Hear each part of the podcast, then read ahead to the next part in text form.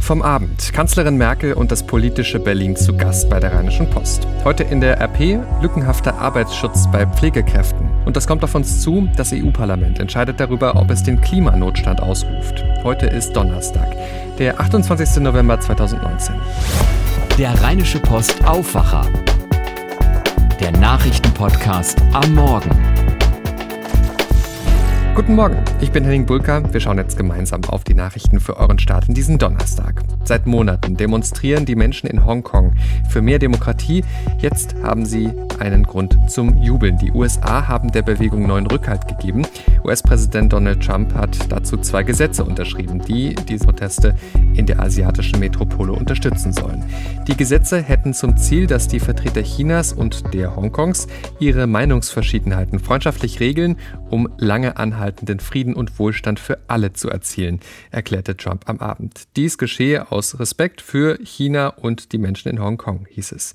China is not amused und verurteilt die Gesetze als Einmischung in innere Angelegenheiten scharf. Deutschland wird künftig einen genauso hohen Anteil an den Gemeinschaftskosten der NATO tragen wie die USA. Das hat das Verteidigungsbündnis am späten Abend offiziell bestätigt.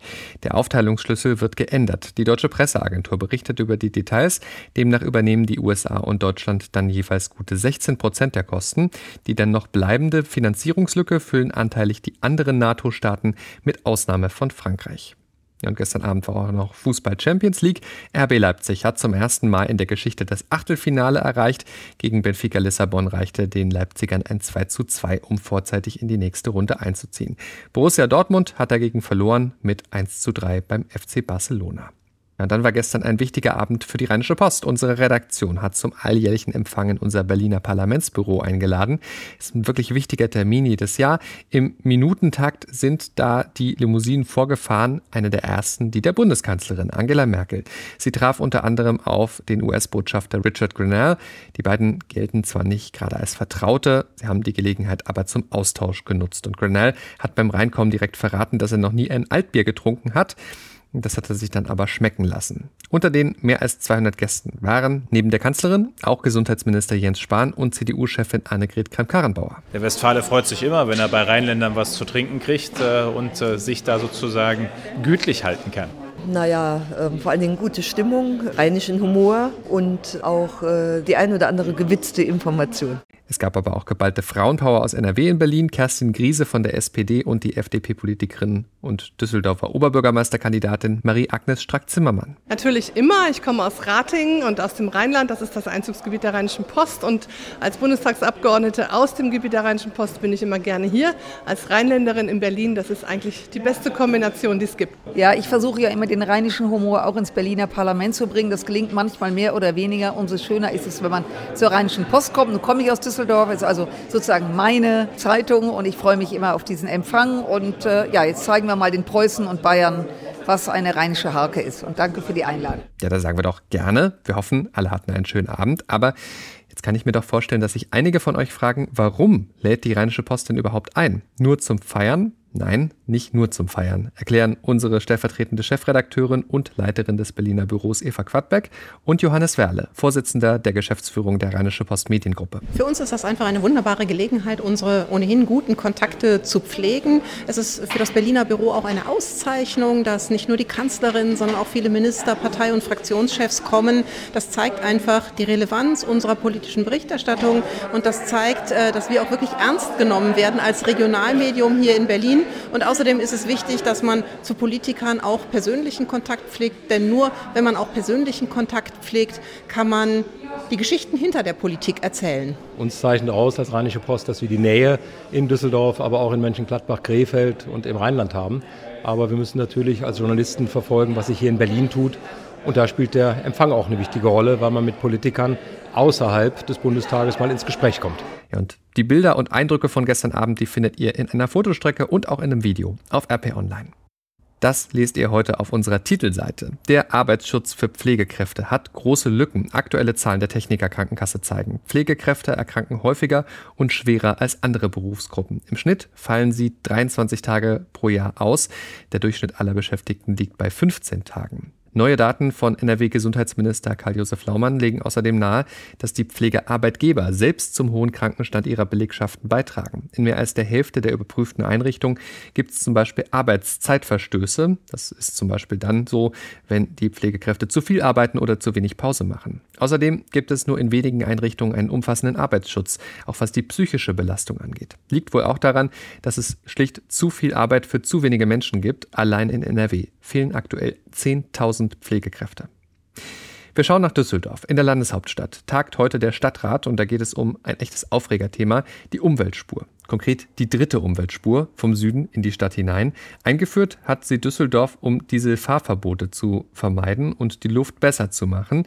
Es gibt aber auch viel Kritik an dem Verkehrsversuch von Oberbürgermeister Thomas Geisel, auch aus der Wirtschaft. CDU und FDP wollen im Stadtrat heute beantragen, die dritte Umweltspur wieder abzuschaffen. Ob es dazu kommt, bleibt abzuwarten. Wir informieren euch da aktuell auf RP Online.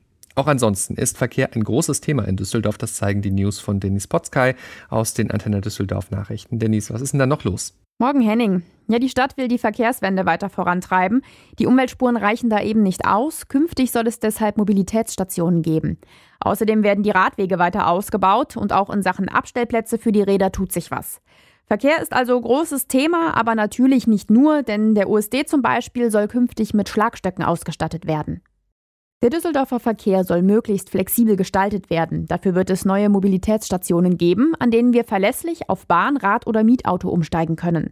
Dafür sorgen soll eine neue Gesellschaft, die der Stadtrat heute Nachmittag gründen wird. Mehr dazu hat Antenne Düsseldorf-Reporter Joachim Bonn. Fünf dieser Stationen soll es im Laufe des nächsten Jahres geben, an der Heinrich-Heine-Allee zum Beispiel und an anderen Knotenpunkten wie dem Bilker S-Bahnhof oder der Fennhauser Allee.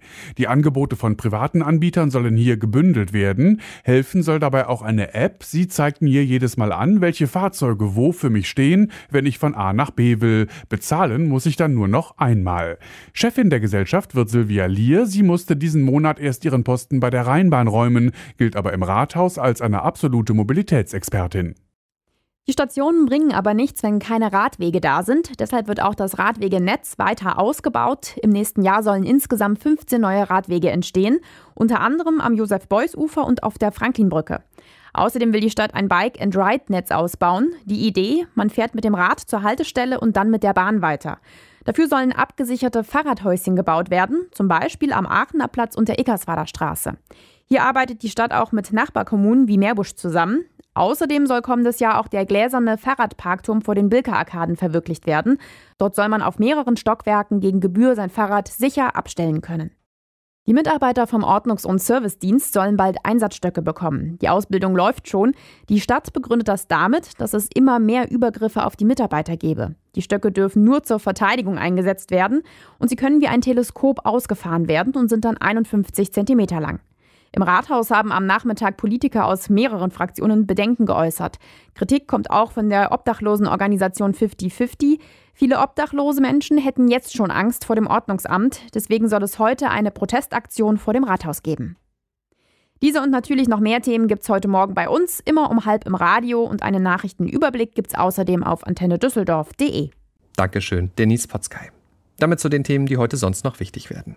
Im NRW-Landtag geht es heute um einen harten Vorwurf gegen den Justizminister Peter Biesenbach. Er soll gelogen haben, sagt die rot-grüne Opposition, und zwar in der sogenannten Hacker-Affäre um die frühere NRW-Agrarministerin Christina Schulze-Vöcking. Hier soll Biesenbach dem Untersuchungsausschuss die Unwahrheit gesagt haben über ein Telefonat mit Schulze-Vöcking. Der Vorwurf, die Regierung soll 2018 versucht haben, die politisch angeschlagene Ministerin zu schützen. Auf Ermittlungen zu dem falschen Cyberalarm bei der Ministerin soll sie politisch Einfluss genommen haben. Heute muss Biesenbach nun in einer aktuellen Stunde Rede und Antwort stehen. Außerdem stimmt der Landtag über das neue Kita-Gesetz ab. Die schwarz-gelbe Landesregierung hatte im Mai ein milliardenschweres Paket für eine stabile Kita-Finanzierung auf den Weg gebracht. Damit soll ab dem Kita-Jahr 2020-21 die jahrelange Unterfinanzierung der Kitas in NRW beendet werden. Ein zweites Kita-Jahr wird beitragsfrei. Bundestagssitzungen bis in die frühen Morgenstunden sollen bald der Vergangenheit angehören. Der Ältestenrat des Parlaments will heute eine reformierte Tagesordnung vereinbaren, damit die Plenardebatten in Zukunft spätestens Mitternacht zu Ende sind. Fast alle Fraktionen unterstützen das, nur die AfD hat Widerstand angekündigt. Die Neuordnung ist eine Reaktion auf die jüngsten Schwächeanfälle von zwei Abgeordneten. Eine Billion Euro. Das sind 1000 Milliarden Euro, also ziemlich viel Geld. Und so viel Geld will die EU-Kommission für den Kampf gegen den Klimawandel in die Hand nehmen. Das hat die neue Kommissionschefin Ursula von der Leyen jetzt angekündigt. Alle wissen, dass der Kampf gegen den Klimawandel keinen Aufschub mehr erträgt, dass wir handeln müssen. Das sagte von der Leyen im ZDF. Europa sei Vorbild. Und weiter sagte sie, wir sprechen von einer Billion, die wir auf den Weg bringen müssen in der nächsten Dekade. Das Geld solle aus dem EU-Haushalt, den Mitgliedstaaten und dem Privatsektor kommen. Auch im EU-Parlament in Straßburg geht es heute um den Schutz des Klimas. Ab 9 Uhr tagen die EU-Parlamentarier. Dann werden sie darüber entscheiden, ob der Klimanotstand in Europa ausgerufen wird. Das wäre ein symbolischer Akt, der Druck für konkrete Gesetzgebung aufbauen soll. Gleichzeitig geht es auch um eine Resolution, die verschärfte Klimaziele vorsieht. Dieter Ebeling berichtet für die Deutsche Presseagentur. Was wollen die Befürworter im EU-Parlament mit der Feststellung des Klimanotstands denn erreichen? Also die Ausrufung des Klimanotstands steht im Zusammenhang mit der Weltklimakonferenz, die ja am kommenden Montag in Madrid startet. Sollte der Klima- und Umweltnotstand tatsächlich vom Parlament ausgerufen werden, dann hätte das jetzt nicht wirklich irgendwelche rechtlichen Folgen. Es soll vielmehr eine politische Demonstration sein. Ob es für den Klimanotstand im Parlament eine Mehrheit gibt, das ist sehr fraglich. Die Christdemokraten sind bisher die einzigen, die auch Sozialverträglichkeit und Rücksicht auf Arbeitsplätze fordern. Welche neuen Klimaziele sind denn geplant? Ja, in den Resolutionen wird auch verlangt, dass die EU ihre Klimaziele verschärft. Im Pariser Abkommen hatte man sich ja für 2030 zu 40 Prozent geringeren Treibhausemissionen im Vergleich zu 1990 verpflichtet. Schon dieses Ziel wird ja bisher nicht eingehalten, auch von Deutschland nicht. Im Europaparlament gibt es jetzt Forderungen nach einer Verringerung um sogar 55 Prozent. Das dürfte, wenn es hier überhaupt beschlossen wird, mit vielen EU-Regierungen überhaupt nicht zu machen sein. Dieter Ebeling, Dankeschön. Der Klimanotstand wäre also eher ein symbolischer Akt. Hier bei uns gibt es schon eine ganze Reihe Städte, die ebenfalls diesen Klimanotstand ausgerufen haben, unter anderem Düsseldorf und Köln.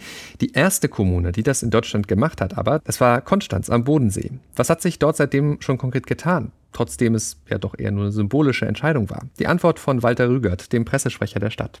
Ja, also wenn jetzt zum Beispiel ein Projektbeschluss gefasst werden soll für ein neues Gebäude, dann muss auch dargelegt werden, wo hier die Klimarelevanz liegt und wie man das, so ein Gebäude eventuell auch klimafreundlicher dann bauen kann. Wir haben gleichzeitig auch eine Solarpflicht für Neubauten beschlossen. Das heißt, wenn jemand neu bauen will, dann muss er prüfen, ob äh, da auch eine Solaranlage dann installiert werden kann. Wir haben, sind dabei, gerade einen Klimabürgerrat zu installieren. Das ist was ganz Wichtiges für uns, dass wir auch die Bürger mitnehmen auf unseren Kurs. Künftig will Konstanz übrigens einen eigenen Klimahaushalt aufstellen mit speziellen Maßnahmen rund ums Thema Klimaschutz. Ja, dann steht heute noch Fußball an. Europa League. Borussia Mönchengladbach kann beim Wolfsberger AC vorzeitig den Einzug in die Runde der letzten 32 Teams perfekt machen. Ähnlich sieht es für die Wolfsburger aus. Die spielen gegen die Ukrainer vom PFK Alexandria. Beide Spiele starten um 18.55 Uhr und um 21 Uhr spielt dann Eintracht Frankfurt gegen den FC Arsenal. Jetzt noch der Blick aufs Wetter. Für NRW, laut deutschem Wetterdienst gibt es heute viele Wolken, dazu teils Schauer bis 12 Grad, also ziemlich mild. Morgen dann von allem etwas, Wolken, Sonne, Schauer bis 9 Grad. Am Samstag dann nochmal etwas kühler, aber freundlich. Das war der Rheinische Post Aufwacher vom 28. November 2019. Ich bin Henning Bulka. Ich wünsche euch jetzt einen guten und erfolgreichen Tag und morgen sind wir dann natürlich wieder mit einer neuen Ausgabe vom Aufwacher für euch da. Ciao, ciao. Mehr bei uns im Netz www.rp-online.de